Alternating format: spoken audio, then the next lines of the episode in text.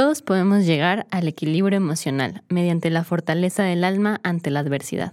Soy Sofía Ortiz, psicóloga y tanatóloga, y este es un podcast de Ataraxia.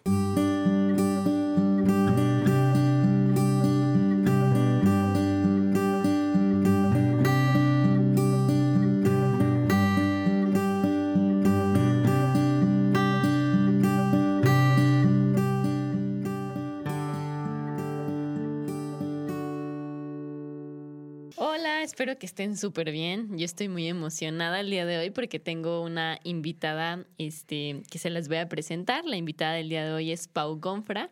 Ella es fundadora de 4PM, que es un estudio de diseño y de marketing digital y ella ha trabajado para marcas importantes como Ford. Es una apasionada del mundo digital y le encanta ayudar a las personas a crear un, e, este, un impacto positivo en sus redes. Ella es quien maneja también el diseño de los posts y de redes sociales de Ataraxia Psicología. Y bueno, pues el tema del día de hoy va a estar bien bonito y bien interesante porque justo es redes sociales y salud mental. Bienvenida, Pau, ¿cómo estás? Muchas gracias, muy bien. Un placer estar aquí, poder platicar y e integrarnos de esta manera ahora. La verdad es que este tema me causa, o sea, tengo muchas cosas que decir. Entonces, muchas gracias por la invitación. Qué bueno que podemos estar aquí y esperemos que a todos les guste. Sí, súper bien. Mira, yo traigo como algunas preguntas, Pau. Ok. Pero yo sé que también tú al estar trabajando con redes sociales y lo hemos platicado, también has tenido tus propias experiencias de salud mental en redes sociales. Entonces creo que eso le va a dar mucho aporte. Ok. Justo lo, primero que yo me preguntaba es, ¿qué onda con las redes sociales? ¿En qué momento dieron como este boom? Porque yo sí me acuerdo que hace mucho había Facebook y este Skype y ¿cómo se? y Messenger High Five y, todas estas aplicaciones. si tú te acuerdas, no era tan que estuviéramos al pendiente, o sea, como que te podías meter, pero seguías saliendo con tus amigos, pero entonces a mí me impresiona mucho que ahora, pues, y es algo que, voy a tocar en este podcast, como que hemos generado una dependencia a nuestras redes. Fíjate que yo investigué un poquito y decía que la primera red social apareció en 1997, pero hasta el 2003 como que se empiezan a popularizar con MySpace. Yo no, yo no tuve esa red. No, yo tampoco. pero este Facebook sale en 2004 Facebook ya hoy tiene, más o menos, según la, cifra aproximada que encontré, 2.500 millones de usuarios activos. O sea, es una locura. Ya es muy raro que, alguien no tenga que no Tenga Facebook, exacto. WhatsApp llegó en el 2009, Instagram en el 2010. Instagram hoy tiene mil millones de usuarios activos que a lo mejor suena poquito, pero no, o sea, en realidad es muchísima gente. Es, es toda, una, toda una población. Sí, entonces como que bueno, ha sido ha sido realmente un boom para ti que trabajas en esto. ¿En qué momento las redes sociales empiezan a hacer como este trabajo? Ok, pues es que está bien interesante porque en realidad siento que, bueno, no siento, las redes sociales se hicieron para crear comunidades y para conectar y para encontrar personas como afines a ti, pero siento que en este tiempo ya todo se ha vuelto incluso negocio, todo ya lo, ocupamos, incluso en Ataraxia a lo mejor vende algunos productos, en 4PM igual. Entonces, eh, yo recuerdo que mis primeras redes sociales, igual High Five y eso, tú podías compartir cualquier cosa, o sea, foto de tus uñas, foto de que ibas por un helado, y nadie le da importancia, es como, ah, ok, pero siento que de, de, un momento a otro todo se vuelve eh, en que los filtros y cuidado y que no se te vea mal y que entonces cuida lo que subes porque ya esto. Entonces siento que ese boom se da, la comparación, yo, yo siento que las redes sociales son mucho de compararte con el otro. Y antes yo recuerdo que a lo mejor te comparabas con la revista o te comparabas con tus amigas o con un círculo muy pequeño, pero ahora literal es con la tía, con la prima, con la vecina. O sea, te comparas con toda una sociedad. Entonces, de repente las redes sociales ya no nada más era para crear unas comunidades o tener amigos, sino este boom de que ya puedes hacer negocio, ya puedes vender, eh, por ejemplo, el marketplace de, Facebook o todas estas herramientas que ya te dan las redes sociales para hacer otras cosas que sean todo menos conectar con las personas. Sí, totalmente. Entonces está, eh, yo tengo como esa, esa línea en la que son muy buenas, pero también pueden tener otra cosa. Y justo eso es como algo que sí me gustaría como que platicáramos, porque yo sé que tienen su impacto positivo pero también sé que tienen su impacto negativo. Para mí las redes sociales son como esta arma de doble filo. Sí, justo. Yo de impacto positivo, digo, tú eres la experta ahorita, tú me dirás, pero yo de impacto positivo creo que te dan visibilidad, justo tú dices, generan comunidad, te ayudan a promocionarte, te ayudan a promover proyectos, generan información, ¿no? O sea, muchísimos médicos, han, o sea, yo tengo a muchos médicos siguiendo que, que te dan la información de algo, de un artículo, de algo nuevo. Y justo también cuando pensaba en esto decía, bueno, pues también nos han ayudado como a generar estas redes de apoyo, por ejemplo, en Otis. ¿No? ¿Sí? ¿Sí? gracias a las redes sociales nos movimos, donamos, hicimos centros de acopio y a lo mejor antes eso era mucho más difícil, ¿no? Claro. Para ti, ¿qué impacto positivo tienen las redes sociales? Eh, para mí, bueno, generar comunidad, a veces sí, encuentras personas afines a ti y el algoritmo funciona de una manera súper extraña que tú estás pensando en algo o buscando algo y te muestra cosas este, muy similares a ti. Entonces eso. La otra es que gracias a las redes sociales se ha hecho justicia en muchos casos, han llegado, eh, o sea, la gente sí se une para, para varios casos, obviamente pues también está el detrás de cada contexto, pero siento que el impacto positivo es la información, igual como dices, podemos encontrar muchas cosas, incluso tips, todo mm, con cuidado que obviamente tienes que investigar un poquito más, pero la información, generar comunidad y esta parte de apoyo y de, y de encontrar como justicia en, en distintos casos, eso es muy padre. O sea, todo como hasta dónde puedes llegar, porque ya no nada más puedes llegar aquí en México. O sea, ya puedes hacer viral algo y se hace en Francia, en otros lados, ya está sonando algo de aquí. Entonces, eso está padrísimo. Ya, como dices antes, era muy complicado, incluso por WhatsApp, cómo hablas con alguien de otro país, como todo. Entonces, eso me gusta mucho en las redes sociales, que tienes como una plataforma en la cual tú, si decides usarla bien, puedes llegar a cosas muy padres. Sí, totalmente. Sí es cierto, ¿no? A mí eso me ha ayudado como a poder conectar con pacientes de otros países, por ejemplo. O luego en el podcast, ¿no? No te lo imaginas y tú dices, ay, me van a escuchar los que me conocen. No, en diciembre que te mandan tus cifras, pues sale que Argentina, que Chile, que España, Estados Unidos. Y eso, es, eso está muy, muy bonito. Saludos si están en otro país. en otro país. y ahora hablemos de la otra parte, ¿no? Del, del impacto negativo. Ahorita dijiste algo súper importante y si tú sabes un poco más de eso, estaría bueno que nos compartieras, porque a mí me parece como muy abrumador esta cuestión de que tú puedes estar pensando en algo, es más, podemos estar platicando en algo y te aparece. Sí. Y eso creo que ya empieza a llegar como lo invasivo, ¿no? De la privacidad. Sí. Algo que, por ejemplo, ya hablando también mucho de salud mental, está está cañón, pero ahorita les voy a mostrar las estadísticas, es la parte depresiva. Y tú decías, la gente se compara. Y eso, y eso está bien difícil porque la puedes estar pasando muy mal y te metes a Instagram y alguien está de viaje, alguien se está casando, alguien está cumpliendo su sueño. Porque además nadie compartimos en redes sociales lo malo, ¿no? Sí. Entonces, bueno, sí hay mucha más depresión, hay una constante autoexigencia, mucha baja autoestima aunque también han servido las redes para hablar, no sé, ¿no? Del body positivo, ciertas cosas, el tema de autoestima está cañón. Sí. La dependencia, la sensación de, de que te genera esta sensación de necesidad, de adicción, y al final de cuentas tal vez no lo llamamos así porque nos parece fuerte o lo que sea, pero por supuesto que es una adicción tener que depender de tu celular. ¿no? Muchísimo. De hecho, o sea, cuando alguien, o sea, esta esta, este tema de aprobación, de incluso cuando, o sea, hay gente que yo he escuchado que, Ay, me siento triste, voy a subir una foto y tantos likes y tantos comentarios, y es una manera como de alimentarte, de decir, bueno, ya no me siento tan mal. Y eso que dices es muy real. La vida perfecta no existe. No hay nadie que tenga vida perfecta y esto de las redes sociales es un constante, o sea, va muy rápido. Alguien ya se está casando, alguien...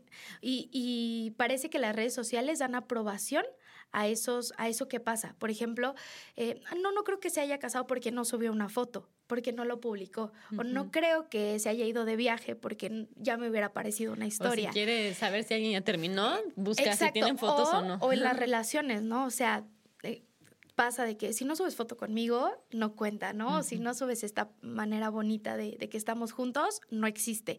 Entonces, como esa, esa aprobación ante, ante todo el mundo de estar constantemente teniendo que publicar tus logros, o sea, nadie se sube llorando. Bueno, hay gente que se sube llorando, pero no publicas esa parte en la que me siento súper triste, me siento súper mal.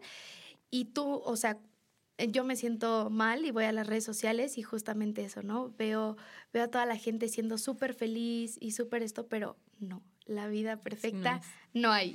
¿Y qué onda con esto? O sea, ¿qué pasa? ¿Cómo funciona esto de que la gente dice, es que me lee la mente, no te lee la mente? No sé si realmente si es, o sea, si es que te escucha. Que te escuchan.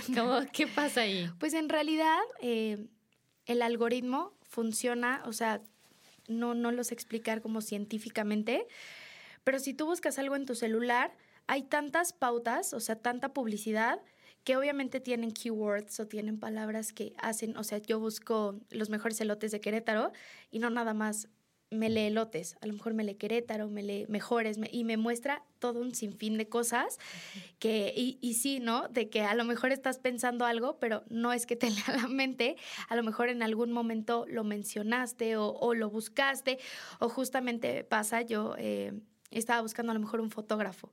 Entonces, nada más me metí a, a, ver un perfil de fotógrafo. No busqué fotógrafo en Querétaro, no busqué nada, solo busqué una página y de ahí toda la publicidad de todo esto. Entonces el algoritmo, cuando tú buscas una palabra, tú buscas algo, pues obviamente te enlaza todas esas publicidades que tienen esas keywords. Entonces hay que tener mucho cuidado, igual con lo que, con lo que seguimos y, y todo eso, porque justamente es como una red que si tú estás buscando esto, te aparece esto y esto y todo como lo que llaman manifestar.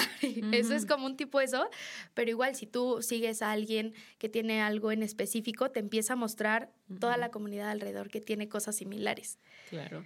Y creo que hay dos este, contrapartes de, la, de las redes sociales que a mí me parecen como también muy negativas y uno es la difamación de redes sociales. Ahorita hablamos de eso.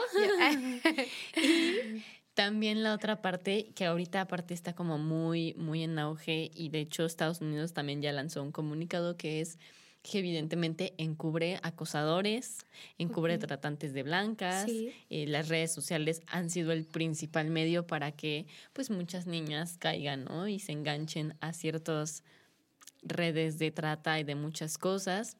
Y, y eso está bien feo, ¿no? Eso está bien difícil. Porque además qué feo que además todos tenemos el valor atrás de una red social de poner un comentario, ¿no? Y atacar y decir, y además también me siento valiente, y además pareciera que podemos opinar de todo ahí. Sí, o sea, parecía que tener una red social te da el derecho a poder juzgar u opinar de un tema que a lo mejor ni siquiera sabes. De un cuerpo. Ni siquiera viste, claro. Sí, sobre todo.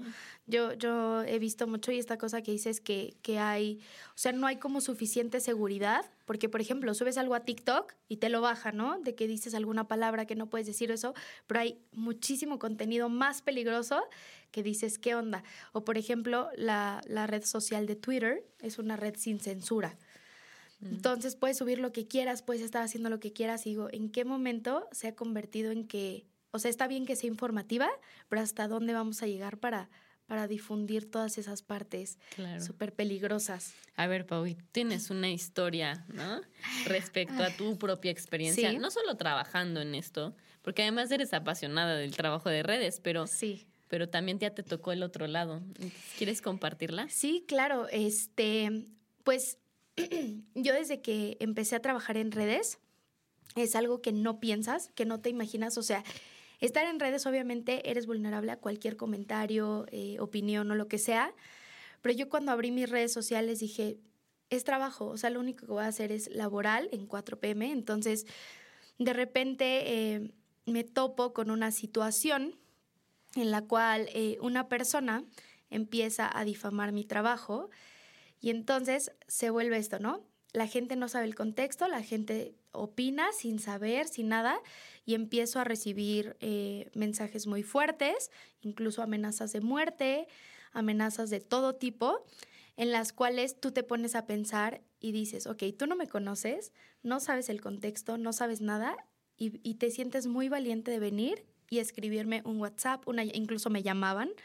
Entonces, eh, como siempre digo, si tú usas las redes para bien, te va a ir increíble y es una plataforma muy buena pero si las usas para eso, no sabes si alguien sufre depresión, si alguien sufre ansiedad, si ese comentario que tú le pusiste, que a lo mejor lo pusiste de broma, que lo pusiste en un segundo y que no te tomó ni importancia, puede afectar la vida de una persona. Yo recuerdo que, que yo no estaba preparada como para esto. O sea, siempre me había pasado que tenía experiencias muy buenas con las redes sociales, había llegado a muchas personas, tenía muy buenos clientes, muy buenas reseñas y de repente eh, pasa con esta persona en la cual decide, este, pues sí, difamar y, hacer. Y te das cuenta que de verdad, o sea, la red social es muy grande. O sea, personas que de verdad me decían, eh, en Chihuahua ya está tu lona, este, con tu foto y, ya le marcaban a mi mamá, le marcaban a mis hermanas. Pero tu lona con tu foto de... Eso me decían, obviamente nunca eh, comprobé que fuera real. pero está cañón. ¿no? Pero, por ejemplo, pasó algo muy gracioso que empieza toda esta, esta ola de, de hate y solo me di el tiempo para tres personas para, para explicarles lo que había pasado y esas tres personas conocidas y amigas de esta persona me pidieron una disculpa. Pau, perdón, es que ella contó otra cosa, ella dijo, y no tengo ningún problema en que las personas no siempre les va a gustar tu trabajo, eso es algo que debes saber y que debes tener en cuenta. Pero esta parte en la que ella transgiversó todo y que, que hizo mal, y sí te pone como en un estado de decir, es que yo no hice, ¿y cómo le explicas a 700 personas o a mil? Te pones, sí, justo, o sea, tenía muchos seguidores, no es influencer, pero tenía muchos seguidores y esos seguidores, ella les ofreció dinero para que me atacaran y este 30 pesos. No Entonces, eh, es, o sea, tú te pones a pensar y dices, o sea, ni siquiera sabes si me di el tiempo de explicarle y estas personas, no, discúlpame esto. Y sí fue algo que desde ahí como que fue un parteaguas en la que yo digo, tengo mucho cuidado con quién trabajo, eh, hago contratos, hago todo este tipo de cosas, porque sí es algo que, o sea, yo lo viví muy mal, o sea, a pesar de que yo estoy en las redes sociales y que digo, bueno, esto pasa y yo lo veía a diario que comentaban lo que sea y, e incluso a veces te da risa, en este, en este momento, o sea, cuando yo pasé eso, que incluso yo me despertaba llorando, fue, fue una situación que yo me despertaba y revisaba el teléfono y era una situación estresante. Eh, después de ahí, la verdad, sí te piensas dos veces lo que vas a comentarle a alguien. Porque a lo mejor tú puedes, eh, pueden subir, y a mí me pasaba mucho, yo soy súper pet friendly y los animalitos a mí me mueven el corazón. Y siempre que yo veía un caso de injusticia o algo es comentar cosas horribles y déjalo y esto y lo otro. Entonces, a lo mejor sí está sucediendo, pero te das el tiempo de pensar dos veces a quién va a llegar ese comentario, quién está detrás de la otra red social, sí, que el contexto y todo. Entonces, sí fue una situación muy complicada. Eh, afortunadamente eh, fue algo que, que, sirvió para que yo me diera cuenta de las personas que sigo, o sea, volver a replantear qué estaba haciendo con mis redes sociales, o sea, qué quiero transmitir, qué quiero llevar. Y yo siempre, eh, con todos mis clientes, y, tú lo sabes, que, que soy súper buena onda, soy súper linda, soy súper amable, soy muy accesible en eso, entonces encontrarte con la otra cara fue muy complicado porque yo en redes ni subí nada de ella, no quise hacer más grande. Para mí fue, si tú lo quieres hacer, pues está bien. Pero sí, sí ahí te replanteas y dices, ¿qué tan fácil es estar con un teléfono, con una computadora y meterte un perfil, ni siquiera saber qué pasó y comentar acerca de eso, ¿no? Entonces, hubo una amiga, una conocida que, que se casó, le pidieron matrimonio, su video se hizo viral y el chavo como estaba muy nervioso, la agarró de los brazos como, como moviéndola y le dice, sí, no sé qué. Bueno, la red social se volvió loca y le, eres un maltratador, la jalaste, este, burla, comentarios burlándose de que este, si tienes prisa de casarte no hubiera sido. Entonces, ¿quién te da el derecho o quién te da esa, o sea, quién te pidió tu opinión? Que obviamente cuando tú subes algo a redes, pues estás expuesto a que cualquiera pueda comentarlo o decirlo, pero sí es muy complicada esa parte y esa situación que viví, la verdad fue algo que solamente lo usé para bien. O sea, lo usé para ver a qué personas estaba siguiendo, qué personas ya no quería trabajar con ellas y, tener un poco más de, límites en esa parte. Y sobre todo, en que cuando yo veo un caso en redes sociales, si no lo viví, si no lo sentí, a lo mejor puedo compartirlo y puedo ser, ser parte de que se haga justicia y lo que sea, pero no opines de lo que no sabes o de lo que no viste porque hay muchas cosas que de verdad están sacadas de contexto, que hay gente que, que o sea, ha tenido problemas mentales serios gracias a estas situaciones que a alguien se le hace tan fácil. Ella armó, o sea, te lo juro, eran como 400 mensajes diarios de personas así, horribles, amenazándome y todo, y dices, oye, pero calma. justo, o sea, digo, lo resolviste y le sacaste lo positivo, pero para llegar a eso, ya justamente hablando de salud mental, este, ¿cómo lo hiciste, no? ¿Qué, ¿Qué tuviste que hacer justo para proteger tu salud mental? Claro, pues fue un, un tema que, mm, pues lo primero que hice, y ser sincera, obviamente a la primera te vuelves loca.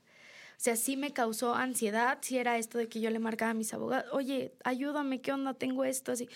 No, pues es que, total, eh, y esta parte de decidir sacarle lo bueno es muy complicado. No fue como levantarme y decir, no le voy a dar importancia, este, voy a seguir con lo mío. No, fue un trabajo de decir, o sea, ¿o qué prefiero? O hacer lo mismo que ella está haciendo, porque yo incluso me puse a pensar, imagínate que yo hiciera eso, ¿cómo ella se estaría sintiendo? A pesar de que ella fue la que me hizo sentir así, sí pensé en ella y en decir, ¿cómo, cómo sería yo si organizo todo mi team igual y le hago saber lo mismo? No.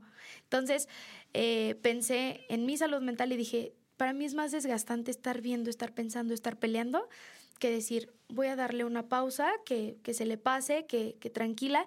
Yo sé que no es verdad, yo sé que hice las cosas bien, traté, traté lo más posible de, de hacerlo tranquilo y así. Ella pues no, no accedió, entonces dije, bueno, voy a tratarlo y sí fue un trabajo muy duro en el cual todos los días yo me levantaba y decía, no quiero subir una story porque seguramente me va a contestar ahí. Incluso eh, dejé un poco de postear en 4pm y cuando volví a subir se metió con mis clientes y ahora escribirle a cada cliente y ese entonces sí fue un proceso bastante largo bastante desgastante a pesar de que la bloqueaste sí a pesar de todo lo que sucedió fue un fue un proceso desgastante.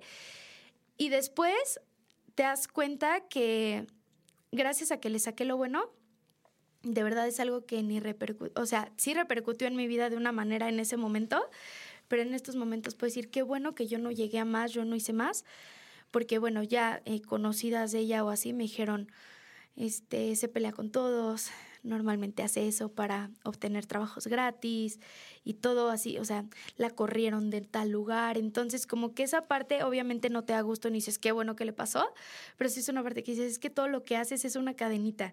Entonces, mi salud mental la protegí eh, quitando el celular de 4 pm. No, dije, no más, lo tenía la fiscalía. ¿no? Sí, lo tenía la fiscalía, había, yo no veía nada, ellos eran los que recibían todo. O sea que levantaste una denuncia. Sí, levanté una denuncia que la, bueno, la justicia en México es un poco tardada y lenta y tienes que demostrar casi casi y llevarla a ella. Pero me pasó algo, algo muy positivo, o sea, le, fue la policía cibernética la que es encargada de eso y la verdad es que fue muy buena atención. Mi celular se lo quedaron ellos por muy buen tiempo, o sea, no, no como físicamente, sino como el WhatsApp y todo, no podía yo hacer uso de nada. Y fue esa manera en la que lo protegí y lo otro enfocándome en que en lo que sí me daba, en lo que sí me mantenía contenta, en mis clientes que les gustaba mi trabajo y que de verdad cuando yo por única vez hice público este tema, recibí comentarios de que yo he trabajado contigo y sé que no es cierto, yo he hecho esto contigo y no pasa nada. Entonces, como que eso, volvemos a lo mismo, las redes sociales te dan un poco de, de motivación o de ego en decir, ya ven, dicen que no hice eso. Entonces, pues sí, o sea, hay, hay dos, dos caras de la moneda y la pasé muy mal, pero supe sacarle como esta parte y decir, prefiero cuidar mi salud mental y no ver nada de eso que seguir como en este dilema de, de con ella. Claro, totalmente. Uno decide dónde desgasta su energía. ¿no? Justamente. Y mm, y yo no conozco mucho del tema de, de, la policía cibernética, pero si tú ya lo pasaste, creo que estaría padre que compartieras hasta desde el teléfono, si es que te lo sabes, o el contacto, o el proceso, porque muchas personas se quedan con la idea de, híjole, pero es que como es en redes sociales, no, pues no, ¿a dónde lo del No, sí, se puede denunciar, ¿no? Justo. La verdad es que eh, yo primero me, me informé con un abogado, dije, ¿qué podemos hacer? Lamentablemente sí, son como difamaciones o, en este caso chismes Entonces ellos son de que vas a gastar mucho tiempo y una persona me dijo, ¿por qué no hablas a la policía cibernética? Lo busqué en internet, la verdad es que no tengo como el teléfono, los datos, pero eh, te piden un correo, te piden todas las capturas de pantalla con las amenazas con esto, te piden tu correo electrónico, tu número este, personal, todo lo que tengas, o sea, te dicen si tienes videos, fotos, audios, todo, todo lo que tengas, súbelo a un correo y es muy rápida su, su, respuesta. Luego, luego empiezan y sobre todo a protegerte en decir como, ok, eh, vamos a, a, ver ese número, no te preocupes, ya no tienes que, que tú hacerte cargo de nada. Este, te piden todas tus redes sociales, eh, te piden la versión de la historia también.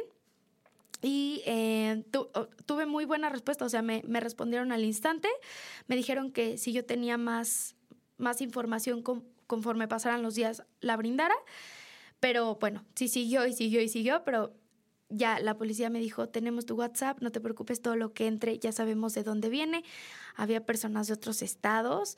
Eh, lo interesante es que sabían todo sobre esta persona, o sea, entrando al WhatsApp sabían su dirección, número, nombre completo, todo acerca de ella. Y entonces me dijeron, o sea, si llega a pasarte algo o algo, sabemos esta persona quién es la, la, responsable. Entonces, cuando yo hago como, como esto público y digo un poco de que me están amenazando así, sí pararon un poco las, las amenazas de muerte porque a lo mejor pues ya dijeron, ah, ya viene en serio, ¿no? Entonces, eh, sucedió esto, la policía cibernética se portó súper bien, tuvieron mi celular por un tiempo y después te piden que que sigas como en contacto con ellos por si tienes algún otro tema, o sea que como si te vuelven a buscar, si vuelven a esto, yo terminé ese tema. Y después de mucho tiempo puedes volver a utilizar el WhatsApp, pero lo que me comentaba alguien es que se queda por siempre como como pendiente, o sea, nunca te sueltan ya, o sea, ya hay como algo detrás que ya respalda que, que, alguien te está amenazando, alguien está haciendo algo, entonces no te preocupes, cualquier otro mensaje que vuelvas a, a recibir, ellos lo reciben. O sea, como que no cierran la carpeta. ¿Quién sabe qué tan cierto sea eso? Mm. Pero bueno, es, es una manera de, de sentirte. Bueno, pero qué padre que sí lo tengamos y que cada vez esté más profesional. Sí, la y verdad. Al final es que también pienso, bueno, a ver, tú ya eres un adulto, ¿no? Pero si esto le pasa y que sí pasa, porque Fíjate que lamentablemente en, en, algún tiempo yo estuve en el hospital del niño y la mujer y nunca se me va a olvidar que nos tocó atender un caso de un chico que llegó con un disparo justamente, este lamentablemente falleció, pero eh, recibiendo no sabes cuántos comentarios de bullying por redes sociales, ¿no? El ciberbullying es lo peor. El ciberbullying. Entonces, sí, tú eres un adulto y supiste cómo priorizar y creo que lo hiciste súper bien. Pero también imagínate qué pasa a alguien que le dicen, tengo los datos y sé dónde está tu familia y tienes un cartel en chip. O sea, eso está cañón. Sí, no. y, y bueno, o sea, también cuántas extorsiones no tenemos, ¿no? Hoy en día por redes sociales. Sí. Y ahorita tú decías, bueno, ya con una red social saben todo de ti. Y eso también es como el otro lado, ¿no? No sé Sí. si has visto este documental de la red, la red social, ¿se llama?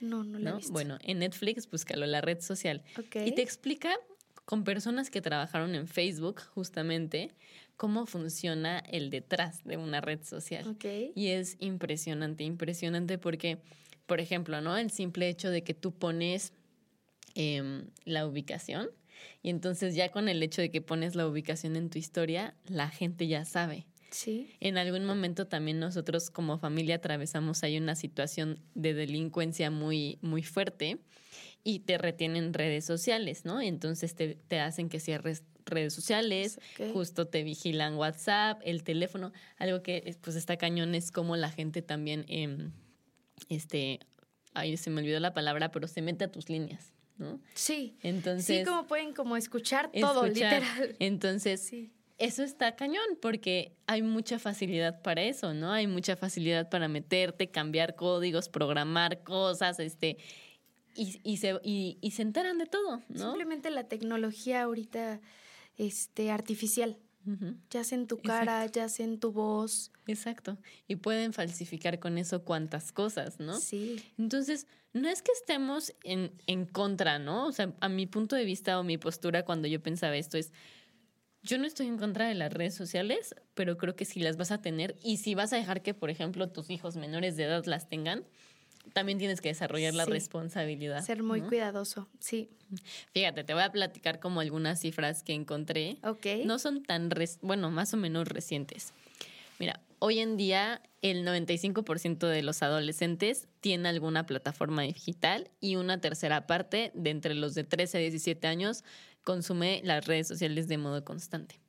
Según un estudio que hicieron, en 2021 un adolescente pasa 8.4 horas al día en una pantalla. Eh, en el 2015 eran 6, horas, ¿no? O sea, ya le fuimos subiendo. Y 8 horas, si lo pensamos, pues es lo mismo que duermes, casi, casi. ¿no? Sí, O sea, muchísimo es la misma tiempo. cantidad de horas que duermes en las redes sociales. Y en el 2011, de entre 2011 y 2021, la cifra de jóvenes que padecían depresión se duplicó. Y en este último año, un 30% de chicas adolescentes y un 12% de muchachos sufrían depresión causado por redes Por redes sociales, sociales. ¿no? Entonces, eh, pues eso también es como bastante impactante porque si de por sí la, la ansiedad y depresión se aumentó muchísimo a partir de la pandemia, pues también las redes sociales han ayudado a que se, se y es que aumente, aparte ¿no? cada día abren una nueva red social y entonces eh, ya no nada más está Instagram, Facebook, Twitter, TikTok y entonces tenemos Threads, tenemos eh, otras plataformas Be Real, que el Be Real no tiene nada de real, pero es como esta parte de comparte en el instante que estás, pero puedes repetir la foto siete veces, ¿no? Entonces mm, cada, cada cierto tiempo salen nuevas redes sociales, ¿no? Y, y estás y tienes que estar en tendencia y tienes que, ya tienes la nueva red social, ya subiste algo, ya sabes cómo se utiliza y sobre todo en esta parte en la que me dedico a redes sociales y que la gente piensa que sé todo sobre cada red social y cada vez que abren una tengo que meterme a investigar y eso. Pero sí es una parte en la que de repente yo quisiera decir, quiero cerrar todas mis redes sociales, quiero descansar, darme tantito y es algo que no puedo. O sea, es algo que si la gente no se dedica a redes sociales, qué bendición que puedan darse un descanso o esta parte de decir, por tantito basta. Pero si es cierras las redes sociales, también yo le, platicaba a una amiga, decía, es que quiero cerrar las redes sociales y me, es que si las cierras, ¿qué harías? Y te pones a pensar que, pues, platicar, salir, ¿no? O sea, con mis amigos, pero ya no se da eso. Ya si te quiero ver, pues te hago FaceTime. Ya si te quiero contar algo por Voice Note. Ya si X. Qué Incluso- triste, ¿no? Sí, la verdad es que ya las redes sociales ya no conectas. Sí. Ya son más para desconectar. O sea, ya estás con alguien y estás con el teléfono, ¿no? O, ay, sí, platícame y estoy viendo. O lo que te comentaba hace rato. Mira, fui a no sé dónde y aquí está toda la lista que comprueba que sí lo hice. O sea, ya no cuenta si no está en tu red social, ya no cuenta si no tienes una página de Instagram. Ya es muy raro que alguien no tenga un Instagram, ¿no? Y es Sí. lo primero, ya ni siquiera pides el WhatsApp cuando conoces a alguien. Ya es como, ah, ¿tienes este TikTok? Sí, las llamadas de teléfono ya están Sí, desapareciendo. ya. ¿no? Y eh, fíjate que yo en enero tuve una experiencia donde me fui a un lugar que no había nada de señal, entonces no me quedó más que desconectarme. Y es impresionante porque te das cuenta, uno, que puedes vivir súper bien aprovechando tu día. No sé si a ti te pasa, pero a mí me pasa que si de repente digo, bueno, me va a dar 10 minutos de estar checando Reels, yo no tengo TikTok, pero Reels, de repente esos 10 minutos se vuelven media hora. Sí. Y además yo me he dado cuenta porque me ha llamado como mucho la atención que me hacen sentirme cansada mentalmente. Sí. O sea, me desgastan, como que me da flojera pararme a hacer las otras cosas. Y es un tiempo que cuando no tienes redes sociales, pues estás aprovechando. A lo mejor si te acuestas y te acuestas 10 minutos, pero te paras porque ya fue suficiente, ¿no? Sí. Pareciera que con las redes sociales nunca es suficiente. Tú estás desplazando y desplazando y como nunca se acaba, porque siempre te van a salir cosas. Sí, Y aparte sientes que te pierdes de todo. Sí. Sientes que si ya no estuviste dos horas, ya alguien subió algo, ya te perdiste de algo súper interesante, que tienes que estar ahí pendiente porque Sí, no, o sea, es, es, es como complicado, ¿no? También. Pero a ver, que justo yo, yo anoté algunas recomendaciones, pero tú dime qué recomendaciones crees que son para poder llevar como este equilibrio saludable entre si voy a tener redes sociales y cuidar de mi salud mental Ok. también. Pues lo primero y algo que yo estoy haciendo es elegir a las personas que sigo en redes sociales. Súper importante. Eh, tener una comunidad que me aporte. Hay muchas, o sea, a mí me pasaba mucho que seguía muchas personas que me causaban mucha ansiedad y ansiedad porque subían todo el tiempo stories o era una situación así y yo sí es que no la puedo dejar de seguir porque es mi amiga o porque se va a sentir mal. Ahora ya no. ya es como, perdón si te di un follow, pero no me aportas nada y no es como que todo el tiempo tengamos que subir cosas interesantes o hacer algo así, pero sí elegir qué quieres ver en las redes sociales, porque ahora puedes elegir qué quieres ver. Entonces, si yo puedo dar un tip, es que elijas qué quieres ver en redes sociales. Últimamente he seguido cuentas que suben mucho de, del día a día, de qué puedes hacer, de manifestar y todas estas cosas que me gustan mucho porque las ves y hasta amaneces motivado. No como las stories que ves a lo mejor que salieron de fiesta tus amigos la noche entera, es como, ah, ya me las sé, pero en estas cuentas despiertas y ya te dicen, nunca es tarde para hacer algo y nunca es esto. Y de verdad sí me motiva y digo como, o sea, y, a veces como que está esa línea en la que te motivan, pero es una delgada línea en la otra de que no lo estás haciendo, apúrate. La gente sí lo está haciendo, se te está yendo el tiempo, ¿no? Alguien ya, ya se graduó a los 24 y tú estás en los 28 y no te has titulado. Entonces, ¿qué pasó ahí? Entonces, como esa delgada línea en la que me motivas, pero yo sé a mi ritmo a mis cosas y otra en la que todo, todo el tiempo te obligan a estar haciendo más o esta parte que vemos mucho en redes sociales de no descanses, la gente que es exitosa se levanta a las 5 de la mañana y va a correr Eso 300 kilómetros. Y entonces como... Y come jugo verde sí, y, y, no, nunca se le antoja nada. Y el día que se le antoja tienen eh, la disciplina, porque la disciplina lo es todo, ¿no? Entonces, esta parte que dices, bueno, si yo me levanté a las 9 y a mí me ha pasado, de repente estoy muy cansada porque el día anterior tuve muchas juntas y me levanto a las 10 y es como, no, ya perdí todo el día, ya no hice nada. Pero es esta parte que nadie me está exigiendo. O sea, no hay nadie que me diga, oye, ya se te hizo tarde. Pero es esta parte que es que ya vi que ya salieron a correr todos y ya entregaron todas sus cosas y yo todavía no. Entonces, sí, a mí me choca que digan que la gente exitosa se levanta a las 5 nada más, que no se les antoja nada y que corren 300 kilómetros o que son buenísimos en todo lo que hacen. También esta parte de que tienes que ser un experto siempre. No puedes eh, quererte. A mí, eh, me entró, o sea, la locura de que dije, ay, quiero practicar pádel, porque estoy viendo que todo el mundo está haciendo pádel. y después dije, no, porque no sé jugar pádel y porque ya todo el mundo ya ahí sabe y qué tal si no sé, no, no sé nada de pádel. Y, y entonces alguien me dijo, pero es que nadie empezó sabiendo todo. Y es eso que mi trabajo en las redes sociales siempre siento que me exige. Esa es la parte que no me encanta tanto porque amo mi trabajo y lo volvería a elegir mil veces dedicarme a esto, pero si algo no me gusta es que siento que tengo que ser experta en todo. Si sale una nueva configuración de Instagram, ya la tengo que saber cómo usar. Si sale una, una, nueva tipografía, si ya abrieron otra red social, ya dime cómo funciona. Oye, las pautas no. Entonces es un bombardeo de eso. Entonces sí, eh, elegir a quién sigues, qué ves y qué haces con tus redes sociales, porque también hay gente que las ocupa para brindar mensajes bonitos, para ayudar, para, para generarte este tipo de paz y confianza. Entonces, definitivamente que sepan a quién seguir en redes sociales y qué ver. Totalmente. A mí también eso me ha funcionado mucho, ¿no? O sea, yo hace poquito hice un detox de gente y quité a todos los influencers.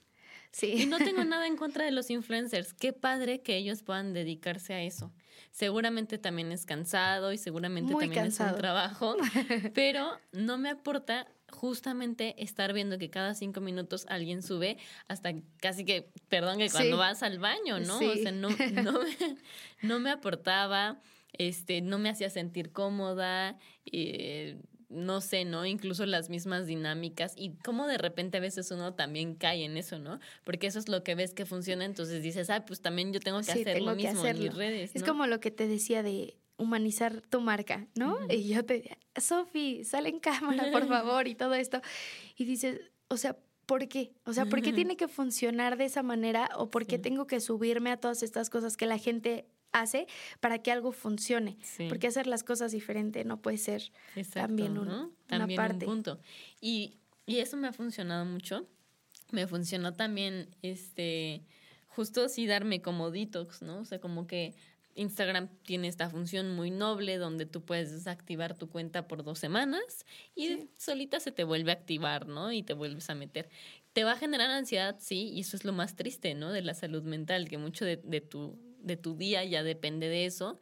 Y digo, al final de cuentas, digo, estamos aquí, esto va a aparecer en redes sociales.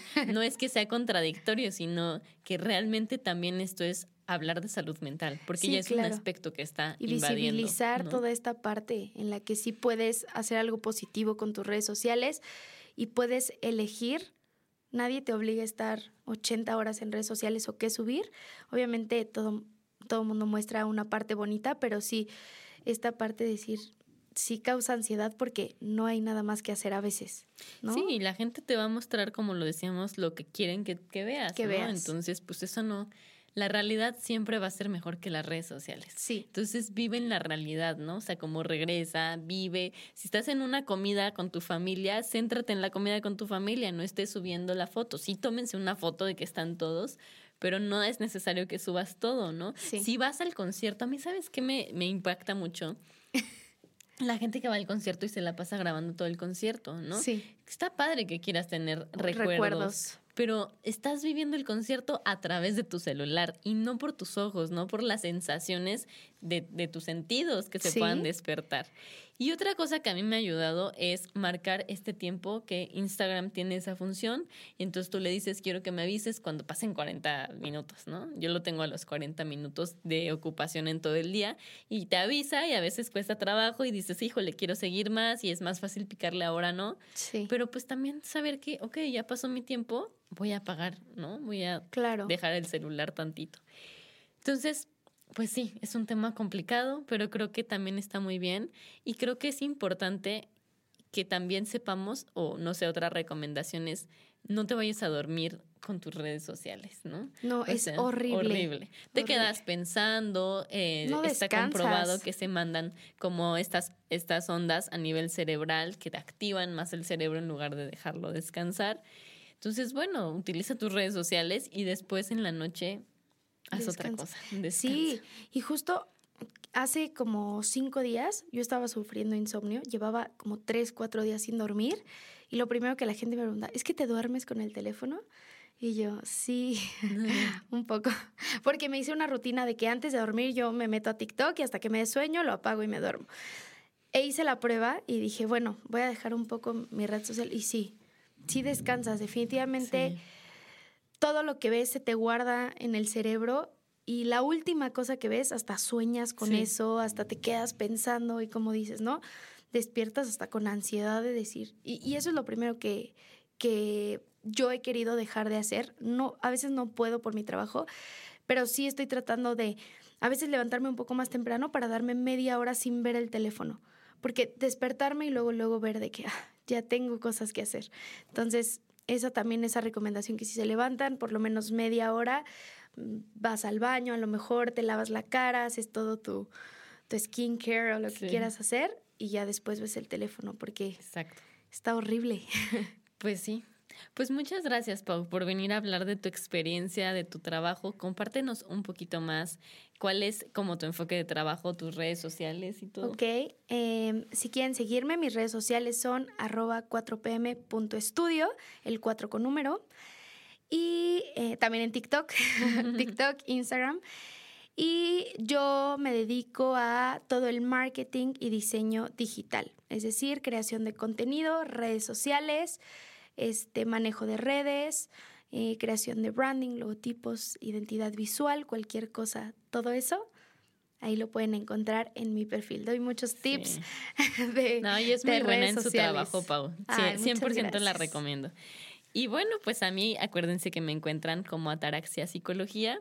De verdad, mil gracias, Pau. Estuvo muy bonito tener este, este episodio contigo. Ay, muchas gracias. Y bueno, pues a seguir, a seguir impactando positivamente con nuestras redes sociales. Sí. Muy bien. que estén muy bien. Nos vemos en un próximo episodio del podcast de Ataraxia. Bye. Bye.